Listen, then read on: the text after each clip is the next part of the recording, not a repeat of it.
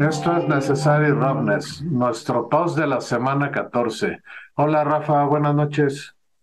Hola Pat Mayor, ¿cómo estás? Eh, saludos a todos los que nos escuchan. Una semana más, otra vez, cada vez más cerca de playoffs, cada vez más cosas raras. Este, pero bueno, como siempre en la semana 14, todo se empieza a acomodar y se empiezan a definir aquellos equipos que van a pasar a los playoffs de manera este, adecuada y quienes no necesariamente. Hola Guillermo. Hola Pat Mayor, hola a todos. Pues la verdad es que yo he emocionado porque han estado pasando cosas raras en la NFL, que creo que ya no es nuevo. La verdad, la NFL tiene algo que siempre nos sorprende. Y pues nada, creo que vamos a hablar de temas bastante interesantes. Este, y pues nada, muy emocionado por estar aquí. Esto es Necessary Roughness. Resultados de la semana 14 de la NFL. Hubo dos sorpresas en la semana 14. Los Titans perdieron en casa contra los Jaguars, y los Seahawks hicieron lo propio ante las Panthers. Como se esperaba, Bills, Bengals, Cowboys, Eagles y Chiefs ganaron sus compromisos.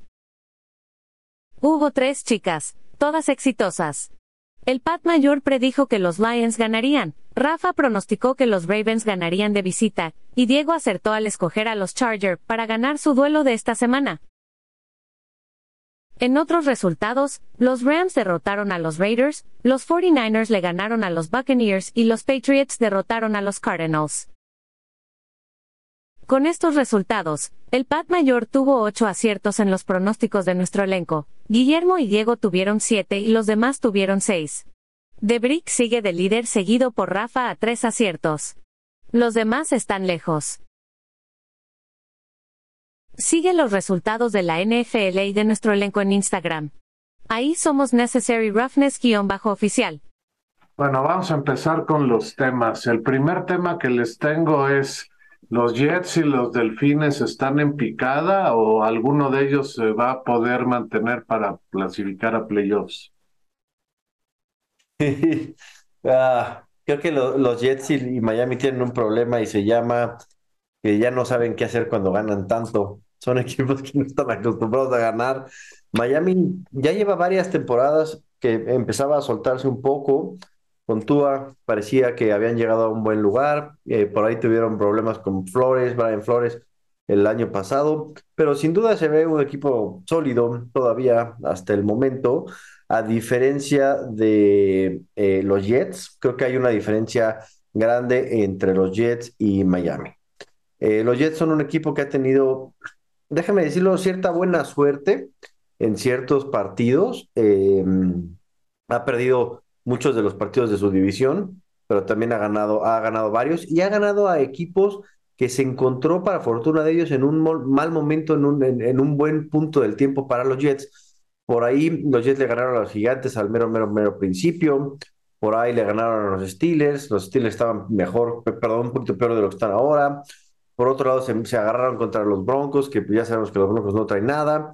Curiosamente, lograron sacarle un juego a los Bills. Entonces, creo que un poco lo de los Jets es un poco circunstancial. Finalmente, traen también un, todo, un circo ahí con los corebacks, que si este, White, que si eh, Wilson, que si eh, Brandon Mann. creo que ya llevan como cuatro corebacks. El juego pasado, incluso en el partido contra los Jets, perdón, contra los Bills, incluso estuvo jugando un, poco, un, snap, ¿no? Una yarda, Joe Flaco. Entonces creo, que la diferencia entre los Jets y los Bills es, perdón, los Jets y Miami, es que los Jets como que no saben qué hacer, están teniendo buena suerte de repente y están logrando sacar partidos a base de mucho esfuerzo y mucha garra. Por el otro lado sí veo a Miami un equipo mucho más organizado, por ahí está Hill, por ahí está Tua, hicieron un, cambio estructural en el coreback, perdón, en el, en el entrenador y en, en, los entrenadores coordinadores ofensivos. Entonces, eh, creo que sí, efectivamente los Jets van en picada, es esa parte de la temporada donde normalmente los equipos empiezan a destacar, cuando empieza a hacer frío los equipos buenos empiezan a jugar bien, y Miami yo creo que va a jugar bien, le va a alcanzar a meter seguramente para meterse como segundo lugar de la división, este, a menos de que suceda alguna locura ahí con los Patriotas. Este, pero definitivamente es un equipo que todavía le falta reconstrucción y le falta ir más allá de solamente poder llegar a playoffs y ganar un par de partidos de división contra sus rivales, ¿no? Pues algo que la verdad no es una noticia nueva es que la NFL es un deporte de mucho contacto y mucha agresión física. Y pues qué pasa, que al final eh, el, final de la temporada muchos jugadores lo resienten más que el principio, ¿no? Entonces, eh, pensando en si los delfines y los jets se están quedando sin gas, este, van para abajo, pues la verdad es que no es lo mismo tener jugadores muy entusiasmados, muy frescos y físicamente no lastimados a llegar a estas alturas de la temporada donde todos los resultados empiezan a cerrar. La verdad es que todos los equipos tuvieron la oportunidad de ya entender cómo juegas y empezar a frenar las armas que tu entrenador confió toda la temporada en ellas, pero que ahorita por lo físico, por la exigencia, por muchas otras cosas, te empiezan a pasar factura, ¿no?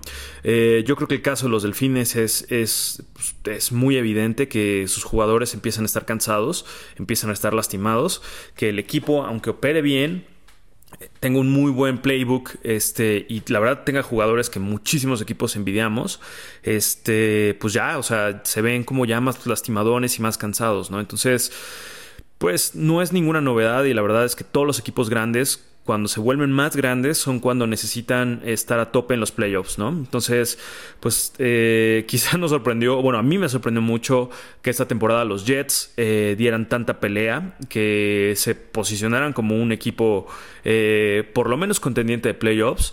Este, y pues bueno, la verdad es que el mismo caso es el de los Vikings, en muchas, durante muchas temporadas vienen rachados, llegan muy bien a playoffs, el primer juego lo pierden, ¿no?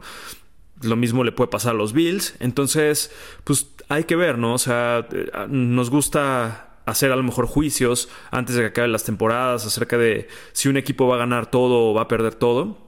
Pero lo que tienes que ir haciendo y lo que tienes que ir viendo constantemente es la evolución, ¿no? Y creo que, pues ahorita los Delfines y los Jets Especialmente los Jets creo que sí van para abajo, o sea, creo que sí se han notado estos dos últimos juegos. Eh, eh, bueno, desde el juego de los, de los Pats se notó una inoperancia en su, en su capacidad de anotar puntos, después a lo mejor dieron ahí una sorpresilla, pero después otros dos juegos bastante malos. Entonces yo, yo creo que especialmente los Jets van para abajo. Este, de los Dolphins, pues la verdad es que ya no quiero decir nada porque todo lo que digo malo de ellos siempre se me regresa. Entonces, eh, yo creo que esta temporada puede que cierren bien, pero sí los veo cansados físicamente. El siguiente tema que quiero platicar con ustedes es el último jugador drafteado en el draft de este año. Resulta que es un genio, Brock Purdy. Pero él es un genio o simplemente el sistema hace al coreback en San Francisco y también por eso Jimmy Garapolo tiene éxito en ese sistema. ¿Cómo ven? No, no, no coincido con que sea 100% del sistema. Para mí, lo dije la semana pasada, para mí Jimmy Garapolo sí es un buen coreback. Para mí sí es un coreback inteligente, sí es un coreback que saca buenas jugadas, pero especialmente viendo a Purdy, lleva dos partidos, ¿no? Eh, jugando, los dos ha sacado la casta. Tiene algo que hace mucho que no veía yo en un jugador eh, novato en la NFL, que es que no le tiene miedo a los defensivos del equipo contrario. Eso se dejó ver claramente en el último partido. Eh, en realidad, yo no vi que San Francisco este, tuviera fallas como si, como si San Francisco tuviera un coreback nuevo. Eso es, definitivamente tiene que ver con que haya un sistema, sí, sin duda. Pero yo creo que más allá, contra los Bucks, que pues, no, tiene, no es que hoy la defensa de los Buccaneers sea la mejor, pero finalmente tienen hombres de renombre que si tú eres un novato te da miedo.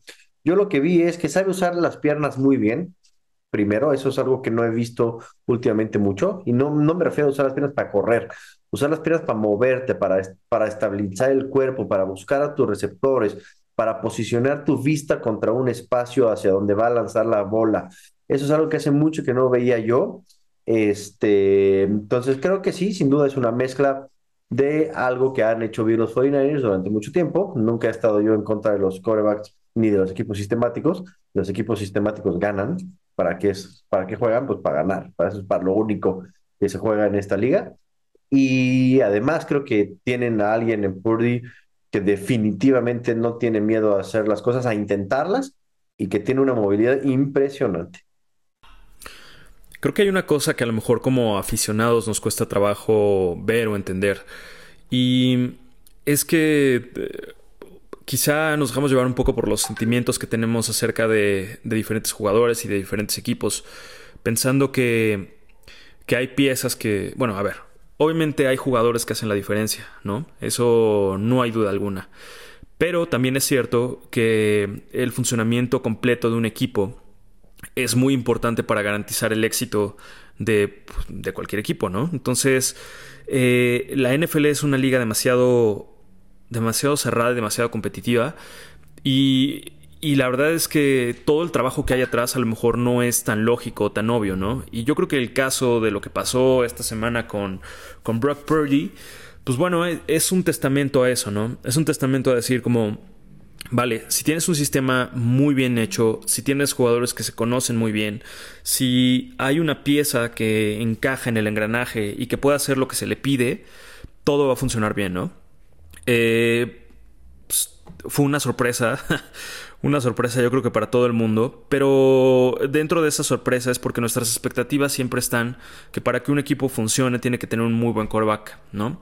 Y que ese coreback tiene que sacar el juego y que tiene que hacer todo. Yo lo que creo que demostraron los 49 es que son muy buen equipo, están muy bien entrenados, saben lo que tienen que hacer, ¿no? Y entonces, cuando tú a eso le pones a una persona comprometida, que sabe las jugadas, que sabe cómo tiene que mandar el balón, que su defensiva le da tiempo para, bueno, su, línea ofensiva le da tiempo para sacar una jugada, pues puede empezar a hacer cosas impresionantes, ¿no? Ahora, hay una cosa que también es clara si tú no tienes un fuera de serie, eh, cuando a tu equipo le están leyendo las jugadas, cuando a tu equipo le están poniendo eh, bastante trabas y no hay por dónde salir, simplemente te quedas en eso, ¿no? Y puedes perder un juego de la forma más idiota. Este, y yo creo que eso es lo que hace la diferencia cuando tienes corebacks que son impresionantes. Entonces, pues muy bien por él. La verdad creo que ni su abuelita puso el juego porque no sabía que iba a jugar. Este, pero bien, bien, bien por él. Esta semana tuvimos una sorpresa para muchos de nosotros y es que Carolina fue hacia la derrotar a los Seahawks y los sacó de un lugar en la postemporada. Claro, faltan varias jornadas, pero los Seahawks han perdido un par de juegos eh, muy malos en las últimas dos semanas, pero especialmente contra un equipo contra el que pareciera que no tiene nada ¿Cómo es posible que haya perdido en su casa? Pues a pesar de que los Seahawks eh, perdieron a su coreback insignia esa temporada y muchos decíamos que, que pues no iba a haber chance de que, de que pudieran competir, eh, creo que si algo mantuvo el equipo fue esa irregularidad en toda la temporada, ¿no? Desde temporadas pasadas empezaban muy bien, iban ganando momentum, se caían muchísimo eh, y creo que esta temporada es, algo similar, ¿no? Cuando tú esperarías que eh, van enrachados porque tienen una serie de victorias, eh, están listos para clasificarse y todo, de repente tienen juegos muy malos, ¿no? Como el de Carolina. Y pues lo que es una realidad es que su calendario no está nada fácil, este, especialmente con el juego de esta semana. Eh, si no ganan, ahí sí yo creo que van a meterse en unos problemas inmensos. Pero ese no es solo, no es el único problema que tienen, ¿no? Después de que jueguen con, eh, con Kansas, ese sí va a ser otro problema. Después los últimos dos juegos que tienen no creo que sean tan complicados por el momentum de los equipos que, que contra los que van a jugar. Pero bueno, la verdad es que eh, si algo me queda claro es que cada vez eh, la NFL se vuelve más competitiva y que no puedes descartar un equipo hasta el final y que todos los equipos te van a dar batalla, no importa quién sean. Seahawks contra Carolina. Hay dos cosas que ver ahí, creo yo. La primera es, Carolina ya no tiene nada que perder, lo dijimos la semana pasada. Está, eh, regaló a Baker Mayfield. Baker Mayfield fue y dio un juegazo por, por allá con los Rams. Eh, pareciera ser de esas cosas que eh, hace mejor a un equipo cuando no está un jugador. Claramente Baker Mayfield y Carolina ya tenían diferencias claramente irreconciliables. Lo que se transfería y se veía en la cancha, finalmente, yo no sé si es que Baker Mayfield ya no quería jugar, si es que la gente de Carolina no quería lanzarle jugadas para que, para que jugaran y quería hacer algo para poder correrlo. Claramente algo, algo pasó ahí raro, que no nada más está en la cancha, creo yo, que lo lograron. Y luego, luego se vio. Tanto Baker Mayfield se, se, vio muy bien jugando con los Rams, como las Panteras se vieron muy bien jugando sin él.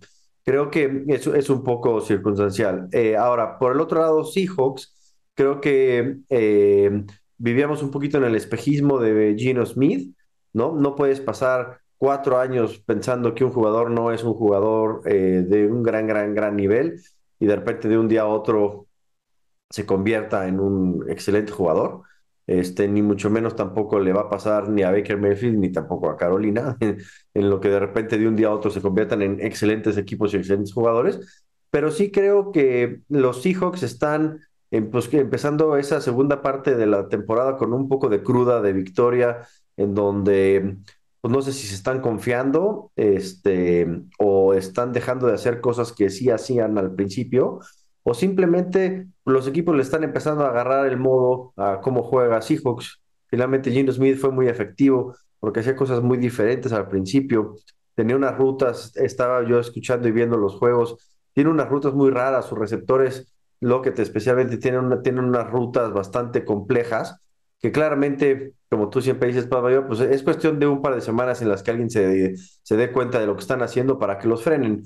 Eh, me, me, gustaría pensar que hoy, estando en segundo lugar de la división, solamente por debajo de, de los 49ers y muy lejos de Arizona, no debería de haber forma en la que Seahawks no llegue a, la, a los playoffs.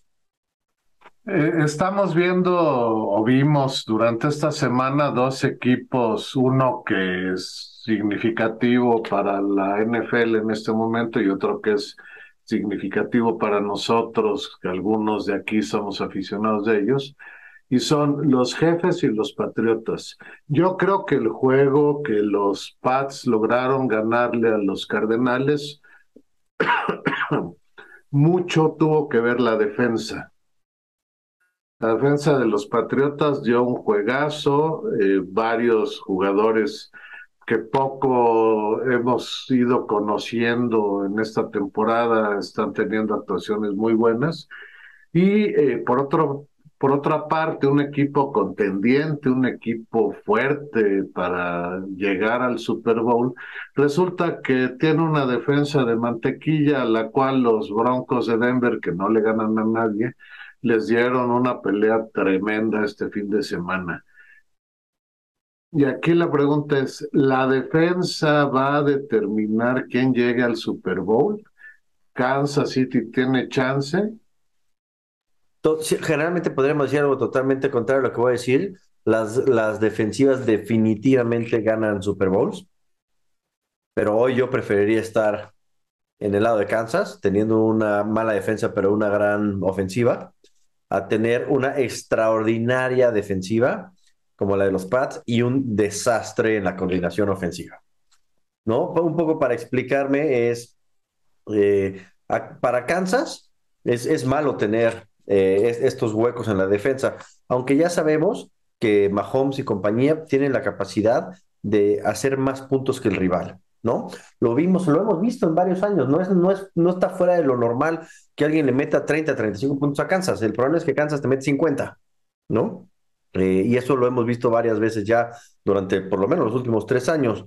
La diferencia con los Pats es, para mí, tienen probablemente a dos de los, de los este, defensivos mejores de la liga, Uche y Judon. Cada vez que veo a Judon, a mí la verdad es que me choca verlo de rojo no me gusta ver sus mangas, no me gusta que un jugador por su atuendo resalte en la cancha, pero creo que él ni siquiera lo necesitaría. Simplemente al verlo jugar, es claro la paliza que le metieron a ambos corebacks de Arizona fue monumental y lo, lo dije yo hace tres episodios. Para mí el defensivo del año tiene que ser sí o sí o sí Matt Judon. Generalmente estamos viendo a, jugadores diferentes, por ahí eh, generalmente vemos a, este defensivo de, de, los Cowboys que es bastante bueno. Parsons, ¿no? Mika Parsons para muchos va a ser el jugador defensivo del año. Perdónenme, pero Judon lleva cuatro sacks más que, que Mika Parsons. Eso no es, no es poco, eso es un montón, ¿no? Y por el otro lado, Uche, que generalmente no es un jugador que sobresalte, claramente está haciendo un gran equipo y pues hicieron pesada y papilla a la, pobre defensa de Arizona. Entonces, ¿cuál es el problema? Que a los Pats no les va a alcanzar para llegar al Super Bowl ni de broma con una defensa extraordinaria. Finalmente, sí, los, los defensas ganan campeonatos, pero tienes que tener al menos una ofensiva razonablemente buena. Hoy, si algo le falta a los Pats, es deshacerse de Mike Patricia o llevarlo a donde lo tengan que llevar, que claramente no es a dirigir este, jugadas de ofensivas, que claramente va a pasar algo. Se, peleó Mike Patricia con Matt Young el fin de semana, claro, a grito, pelado. Claramente van a tener que empezar a decidir pues, qué hacer con Mike Patricia. Es, es una burla de adentro, de afuera de la organización, algo tendrán que hacer. Pues el adagio milenario te dice que la mejor defensa es una buena ofensiva. Y yo creo que quienes han hecho esto muy claro son los Chiefs, ¿no? Eh, a mí me sorprende que se traguen tantos puntos de repente, pero aún me sorprende más la capacidad que tiene Mahomes de regresarlos. Entonces, eh, pues yo digo que tienen éxito a pesar de que permitan juegos tan abiertos, ¿no? En el caso de los Pats, yo sí quiero decir como cosas muy puntuales. Em, y creo que sí es por defender a Belichick, pero muchos dicen como ya está acabado, no tiene la, autoridad, no tiene eh, la misma estrategia ni la misma fiereza para, para entrenar un equipo. Sin embargo, hay que recordar que se ha dedicado a él, a la defensa, y la defensa de los Pats es una cosa que sinceramente a mí me ha sorprendido muchísimo. Creo que tienen la capacidad para de tener una buena ofensiva eh, cuando se conectan y cuando se enchufan. El caso de Judon eh, me parece un tipo muy inteligente. La verdad es que a veces yo lo veo en los partidos de repente medio parado, medio como cazando, muy estratégico. No es alguien que a lo mejor tenga esta explosividad y esta fisicalidad que tuvo eh, Donald la, la, temporada pasada u otros defensivos que son muy, muy explosivos como Bosa en los 49ers, ¿no? No, la verdad es que es un tipo que calcula, que entiende muy bien cómo van las jugadas y cuando tiene que explotar con velocidad y aprovechar los, los huecos que deja la defensa, lo hace, ¿no? Y la verdad es que también eso también permite que, por ejemplo, a la vez, cuando le ponen un doble equipo para cuidar como sus despliegues laterales, pues obviamente deja muchos espacios para que entre Uche o entren los defensivos de los Pats.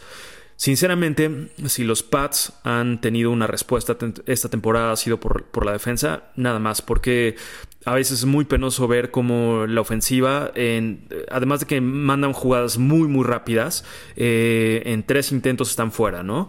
Y no digo que sea totalmente la culpa de Mac Jones.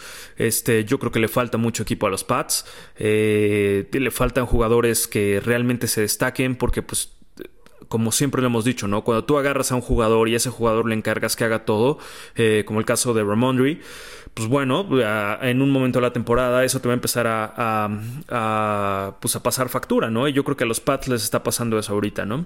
Este, cuando se empiezan a lesionar, cuando no empiezan a estar a tope, cuando Jacoby no puede jugar, cuando pasa todo esto, tienes que confiar en tu defensa. Entonces, yo creo que la defensa de los Pats es una defensa que te puede llegar a playoffs sin ningún problema, pero también lo que tengo que decir es que ha habido veces donde la ofensiva de otros equipos entiende muy bien cuáles son las fortalezas, cómo correr pocas yardas, pero ganar yardas eh, continuamente. Y en el momento en que la defensiva o le da frío o no tiene la fortaleza física para seguir atacando incesantemente al coreback, que es como el caso de los Bills, muy claro, ¿no? Cuando Josh Allen sale súper prendido, eh, se arriesga, está muy fuerte y no lo puedes taclear y al final da el pase en el último segundo, pues esa línea defensiva no te sirve para nada, ¿no? Y entonces ahí es cuando se empiezan a comer eh, los otros equipos el tiempo y tu defensiva no sirve para nada. Entonces yo creo que es una muy buena defensiva, yo creo que Judon se ha posicionado como un jugador realmente clave en ello, pero pues no te sirve de nada si no tienes con qué hacer daño.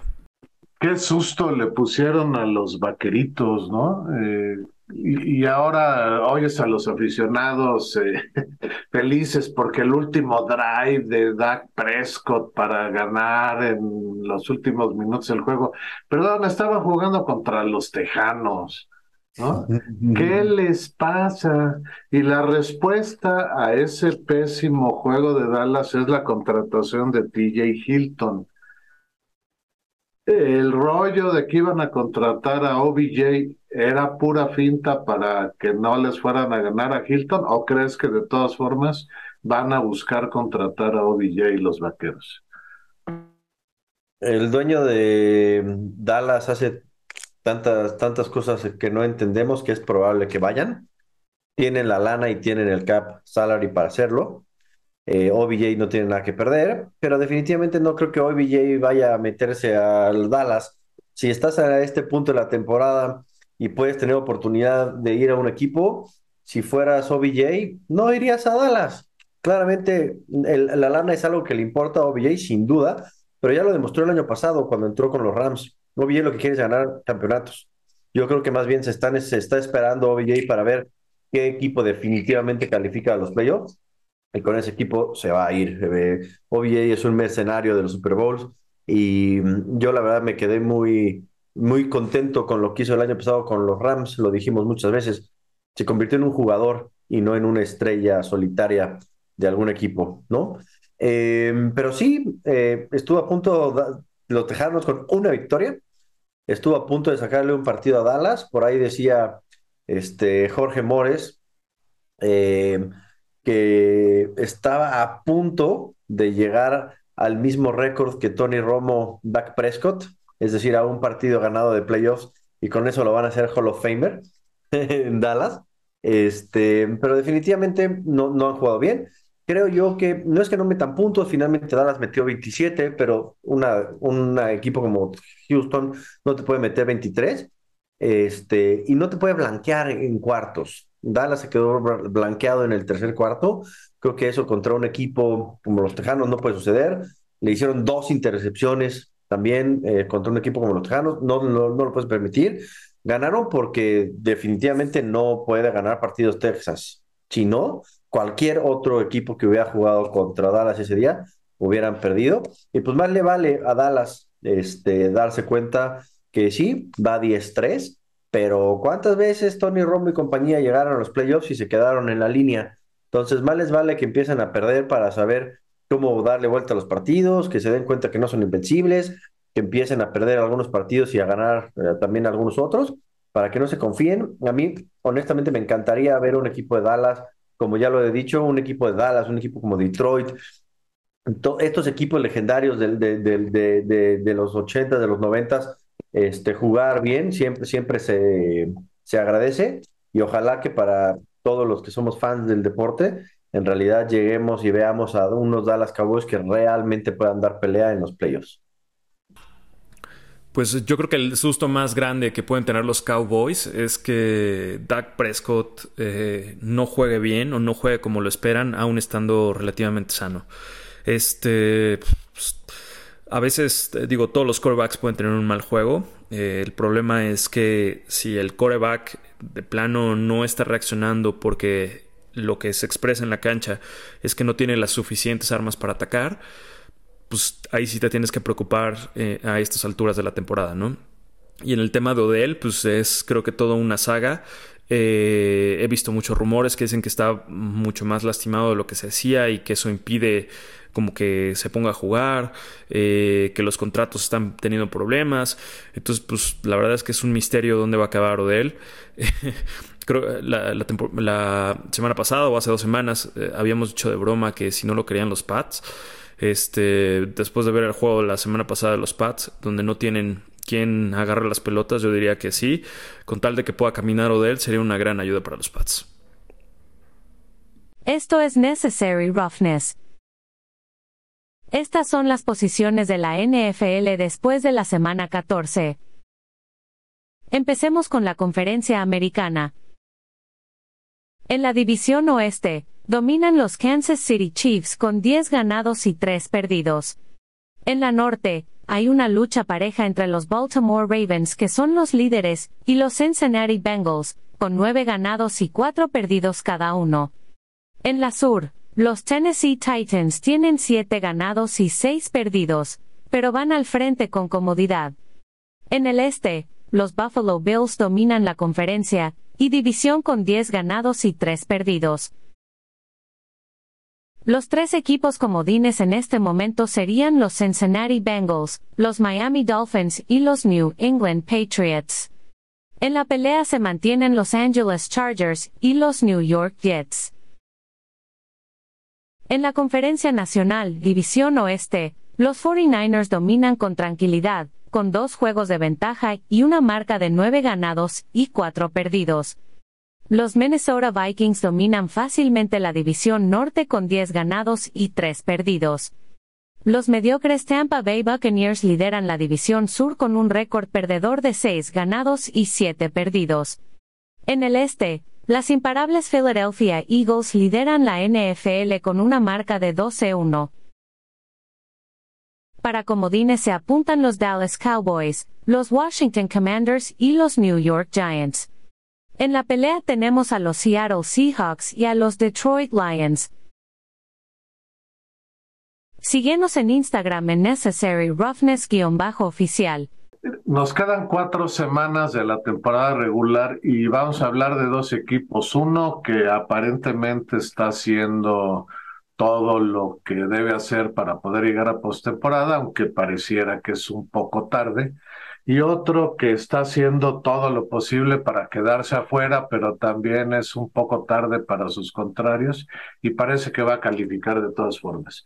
En primer lugar, hablemos de los Leones de Detroit, que, para sorpresa de algunos, derrotaron a los líderes vikingos para ponerse con un récord de 6-7 y meterse, entre comillas, a la lucha por los playoffs. Puede ser que sea tarde. ¿Tú cómo ves eh, la, situación de los Leones?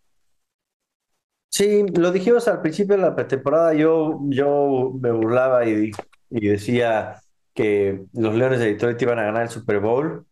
Al principio, después de la semana uno, dijimos, por supuesto que no van a pero ni a llegar a los playoffs hoy, eh, ahí van, ¿no? Le ganaron a su, a su rival de división. Finalmente eso es un partidazo. Digo, van cuatro, cuatro puntos atrás de, los vikingos, sin duda. Pero los Leones le tienen que agradecer a los patéticos Packers y a los patéticos Osos de Chicago, que no están haciendo nada. Si hubieran ganado un par de partidos más cada uno de ellos, que fácilmente lo pudieron haber hecho, los Packers llevan ocho perdidos y los Bears llevan diez. Si simplemente hubieran ganado un par de esos dos partidos, los Leones estarían totalmente out de la, del, de la foto de los playoffs, pero eh, para su fortuna, hoy ya están embaladitos los Leones. Hicieron una gran, gran, gran decisión a la hora que se decisión de Matt Patricia. Este, claramente se los regresaron y ahora es un problema de los Pats, pero eso fue una gran decisión. Y yo sí creo que se va a alinear todo para que los Leones pasen. Finalmente, piénsenlo, si los, si los, si los Leones estuvieran en la NFC, estarían de campeones de la división. ¿no? También por ahí, si estuvieran en alguna otra este, división como la AF Sur, ahí con los Jaguares, Titanes, también estaría empezando a pelear, o sea, finalmente tiene mucha suerte los Leones de que empezó jugando mal, va jugando mucho mejor, sus rivales directos de división están perdidos, tienen una división hermana en la conferencia que están todos para llorar, entonces yo creo que tiene muy buenas posibilidades de meterse. Este, y otra vez, insisto, para mí, para mí, aficionado de la NFL, en estos últimos dos o tres años, ver equipos como los Bengals, ¿no? Como este, los Raiders, como un poco por ahí a los 49, a los vikingos, a los leones, pelear por estas primeras posiciones, para mí es, es, es padrísimo. Ver, ver a los leones jugar, ganar partidos, es algo que pues merece el equipo por la historia que tienen. Entonces, pues ojalá que todo se alinee para que los Leones sigan eh, entreganando a ellos y que sus rivales directos sigan perdiendo para ver qué pueden hacer en los playoffs por primera vez en muchos años. Me acuerdo perfecto al principio de temporada como Deverick nos dijo a todos que, que los Leones de Detroit estaban tan bien reforzados, tan bien entrenados y tan bien motivados que iban a ser como el equipo a vencer esta temporada, ¿no? Y pues la verdad es que viendo el camino que han tenido ha sido bastante complicado, pero sinceramente eh, pues han, han, mostrado muchísimo carácter, muchísima, pues también muchísimo talento. Entonces yo creo que se enfilan muy bien para, para acabar bien esta temporada, ¿no? Eh, yo creo que sí les va a alcanzar para hacer algo importante en playoffs. Y estoy esperando, sinceramente, que por ejemplo nos echen la mano esta semana bajándole puntos a los Jets. Este, y pues que sigan adelante, ¿no? La verdad, bien por ellos, bien por el equipo, bien por la ciudad, que creo que necesitaba a un equipo bueno al cual apoyar. Y el equipo que está justo en las antípodas de lo que está haciendo Detroit eh, son los Titanes que perdieron en su casa contra los Jaguars de Jacksonville. Y resulta que ahora eh, están los Titanes eh, con una marca de 7-6, los Jaguares con 5-8, o sea, a dos juegos. Pero si logran quitarse esa ventaja de dos juegos que tienen los Titanes, tienen ventaja en, en el desempate los Jaguares. Para mí es increíble que un equipo como Titanes, con el corredor, sobre todo con Henry, con el corredor que tiene, eh, eh, estén con tan poca potencia y tan poca habilidad para mover la pelota. ¿Crees que se puedan quedar afuera los titanes? Digo, aunque lleguen no van a hacer nada en postemporada, pero sería una cosa terrible para ellos si se quedan fuera de los playoffs, ¿no? Pues hablando un poco de los, de los titanes de Tennessee, yo creo que es, es triste que un equipo eh, dé señales que esté en problemas. Eh, no específicamente en la cancha, que sí lo han dado los Titanes con un declive de tres juegos, eh, pero sino también con todo lo que, todos los rumores, todos los problemas que hay en la directiva, ¿no? Entonces, y más en esta etapa de la temporada, la verdad es que no sé qué tan inteligente o qué tan prudente sea eh, que se empiecen a mover las piezas de tu directiva cuando estás a punto de llegar a los playoffs, ¿no? La verdad, eh, los Titanes son un equipo que a mí me gusta, pero esta temporada no, no han no han dado, la verdad, un espectáculo como el que acostumbraban dar la, temporada pasada, ¿no? Entonces, es triste ver el declive de los Titans, este, pero bueno, eh, esto no se acaba hasta que se acaba, ¿no? Aunque no haya muchas pistas de que vayan a dar batalla, pero aún así esperaremos que hagan algo. Sí, sería terrible, o sea, porque justo lo que dices, eh, hoy van 7-6, pero hace, hace tres partidos iban 7-3. O sea, recordemos que llevan tres partidos seguidos al hilo, ¿no? Este, uno, por supuesto, lo acabas de mencionar contra los Jaguares, otro eh, que fue totalmente circunstancial, no había nada que hacer, fue contra las Águilas de Filadelfia, y por ahí a los Bengals, al último equipo que le ganaron fue, a Green Bay. Pero otra vez, tiene, tiene toda la ventaja, eh, al, igual que, que los Leones, eh, los Titanes tienen mucha ventaja que hoy siguen dependiendo de ellos mismos, ¿no? Están en primer lugar de su división, están 7 con 6, tienen dos formas muy fáciles de acabar la temporada, tiene cuatro partidos que le, que le corresponden todavía jugar y tiene dos en los que se tiene que volver a sacar otra vez este, esta piedrita. Dos de los cuatro restantes los tiene que ganar sí o sí. Uno de ellos sin duda lo va a ganar, que es contra los Tejanos. Otro, pues es la otra vez, pues va, a volver a jugar contra los Jaguares. Más les vale que lo ganen. Y probablemente pierdan contra los Chargers o, muy cercano. Y seguramente pierden contra Dallas. Eso va a poner a los Titanes a nueve puntos, en nueve puntos, perdón, con probablemente los Jaguares con un seis, probablemente el, rival más cercano, y eso le debería de dar sin duda su pase a los playoffs. Coincido contigo, lo preocupante no es si pasan o no pasan, seguro, yo creo que sí pasan, no creo que haya forma de que no pasen. El problema es que aun cuando pasen, sus mejores armas, específicamente Horton Henry, esta temporada han estado pues completamente perdidos, ¿no? Este, sí, es, es un, Eric Henry es, es un jugadorazo, pero hoy empezamos a ver una constante van dos o tres años donde sí corres 1500 yardas, 2000, 3000 yardas o lo que tú quieras, pero no logras llevar a esos a tu equipo a otra eh, a otra instancia. Finalmente, pues eh, eh, estaba, estuvo corriendo muy mal los últimos dos partidos o tres. Eh, normalmente eso cambia de, un día, de una semana a otra con Derrick Henry, de repente juega muy bien o no. Pero si los eh, Titanes creían o confiaban que solamente por tener a Derrick Henry, este, a Ryan Tannehill, a Burks y a Austin Hooper iban a poder, poder cambiar el rumbo de, de, la historia, pues creo que no les va a alcanzar. Este, y tampoco sé cuántos años más pueda durarles Derek Henry jugando a un gran nivel, ni cuántos años más vayan a querer tener a Ryan Tannehill.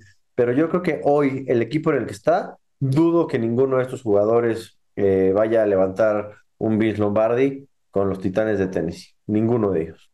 Ayer eh, en la noche vimos cómo se lastimó solito Kyler Murray en un campo además de pasto natural, por lo que no se le puede echar la culpa como muchas veces al pasto sintético. E, es increíble cómo los jugadores en estas épocas están tan mal preparados físicamente que se lastiman solos en jugadas de ese tipo. Y eso yo creo que ha sucedido porque se han ido reduciendo las sesiones de entrenamiento mucho por cuestiones de acuerdos sindicales, pero bueno, eso es lo de menos. Los Cardenales de Arizona que han tenido una temporada realmente mala para el olvido, están totalmente fuera de playoffs. ¿Tú cómo ves? ¿Qué piensas o ustedes qué piensan del entrenador de los Cardinales? No, no, no veo para mí que necesariamente sea un tema del entrenador. Eh, creo, que los Cardinales tienen un problema y fue que diseñaron un equipo para ganar el Super Bowl de manera inmediata, ¿no? Eso fue Así fue la historia de la creación de, este, de estos cardenales hace dos años que llegó Kyler Murray.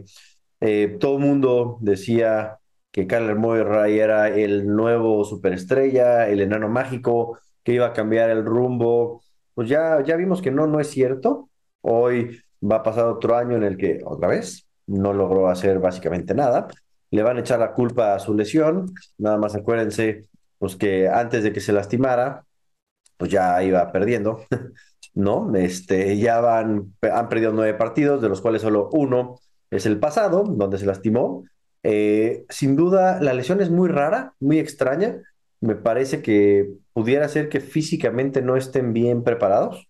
Eh, como dice Pat Mayor, no hay pasto artificial, es, es, una cancha de pasto totalmente natural. Sacan el pasto y lo riegan a que se solee ahí al estacionamiento eh, pero sí, es, es, alguien que no está bien preparado, pero más allá, a mí, más allá del entrenador, me da la impresión de que ya los Cardenales están empezando a, entrar en este ritmo que también le pasó a los Seahawks cuando dejaron de ganar, al menos llegar a playoffs y, y cosas por el estilo, en donde no, no sé si se, si se dieron cuenta, pero bueno, o sea, JJ Watt ya no es un referente en el equipo, definitivamente está ahí, pues porque ya está a punto de irse a otro lado.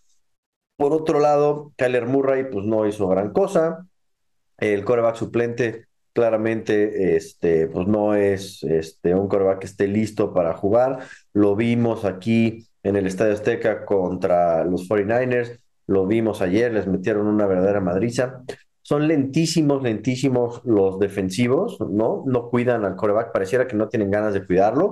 Eh, pero lo más importante es que creo que ya se están dando por vencidos. Esta generación de Arizona se está dando por vencida. Finalmente, no sé si vieron también a DeAndre Hawkins corriendo entre tres jugadores con, la, con el balón así por un lado, eh, totalmente perdido, en donde, o sea, ¿cuándo habían visto a un, a un DeAndre Hopkins jugar así, con esa falta de concentración?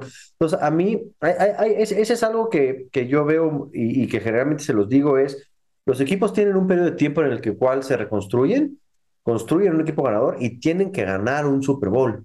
Si no ganan un Super Bowl, los equipos empiezan a caer en una depresión y en un ciclo de, de, perder y perder y perder y perder.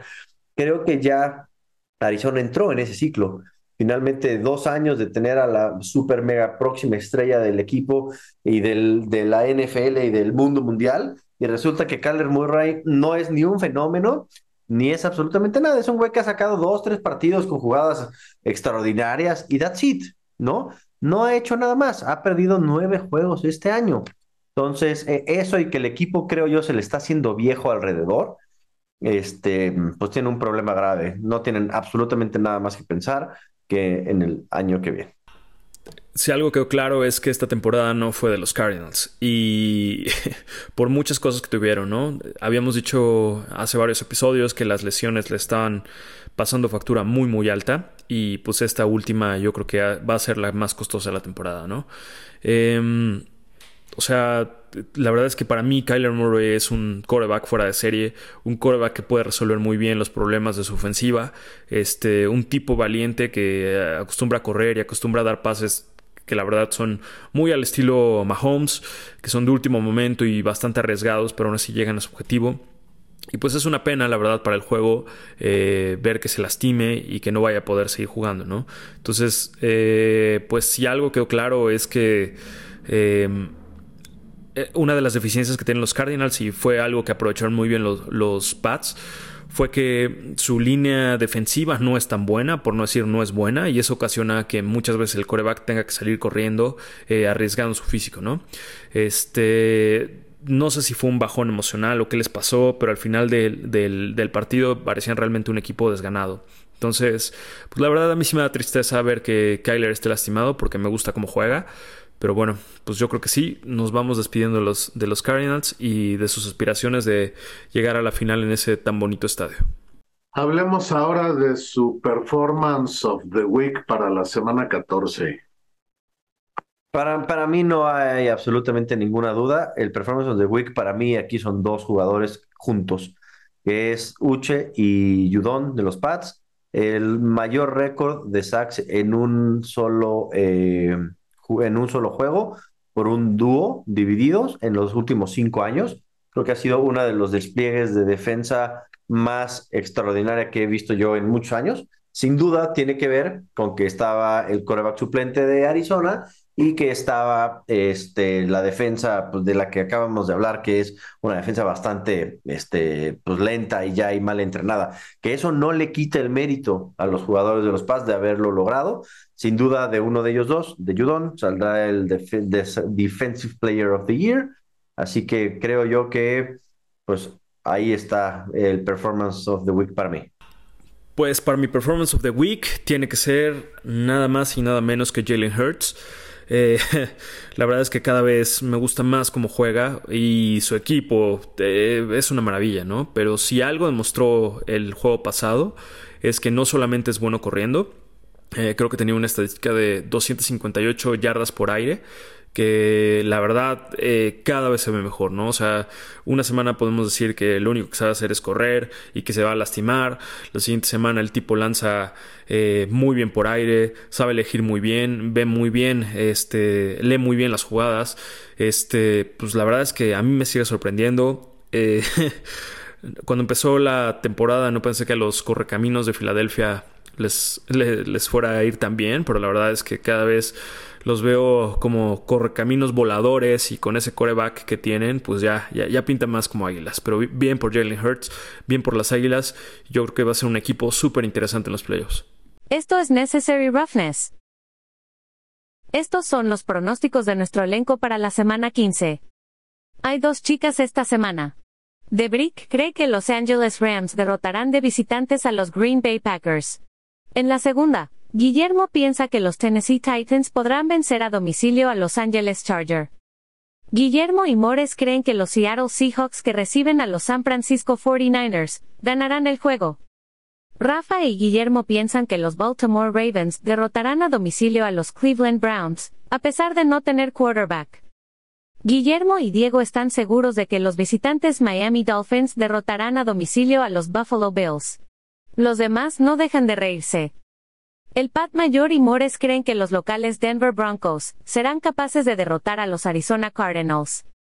Diego y Mores suponen con base en su análisis que Las Vegas Raiders derrotarán en su casa a los New England Patriots. Estamos divididos a la mitad, en los encuentros entre los New Orleans Saints que reciben a los Atlanta Falcons, las Carolina Panthers que reciben a los Pittsburgh Steelers, y los New York Giants que viajan a Washington para enfrentar a los Commanders. Todos coincidimos en que los Minnesota Vikings ganarán a los Indianapolis Colts, que las Philadelphia Eagles derrotarán a los Chicago Bears, que los Kansas City Chiefs superarán al peor equipo de la NFL, los Houston Texans, y que los Cincinnati Bengals le ganarán a los Tampa Bay Buccaneers. Debrick lidera la competencia con 133 aciertos, seguido de cerca por Rafa con 130. Lejos están Guillermo con 124, el Pat Mayor con 122, Diego con 121 y Mores con 119. Síguenos en Instagram en Necessary Roughness-oficial. Llegó la hora de despedirnos, jóvenes. Yo soy Rafa de Pina, qué gusto que nos escuchen. Eh, nos gusta seguir escuchándolos y seguir viendo sus comentarios en Instagram, en nuestra cuenta de Necessary Roughness-oficial. Eh, no se pierdan estos últimos partidos, van a estar buenísimos y nos entramos a la parte que más nos gusta, la parte donde hace frío y los verdaderos jugadores de la NFL sacan su modo legendario para terminar y ganar los mejores partidos de la temporada. Yo soy Irmo Ponce y pues cada vez se pone mejor la NFL, cada vez están más cerrados los juegos y pues los esperamos la próxima semana. Esto fue Necessary Roughness.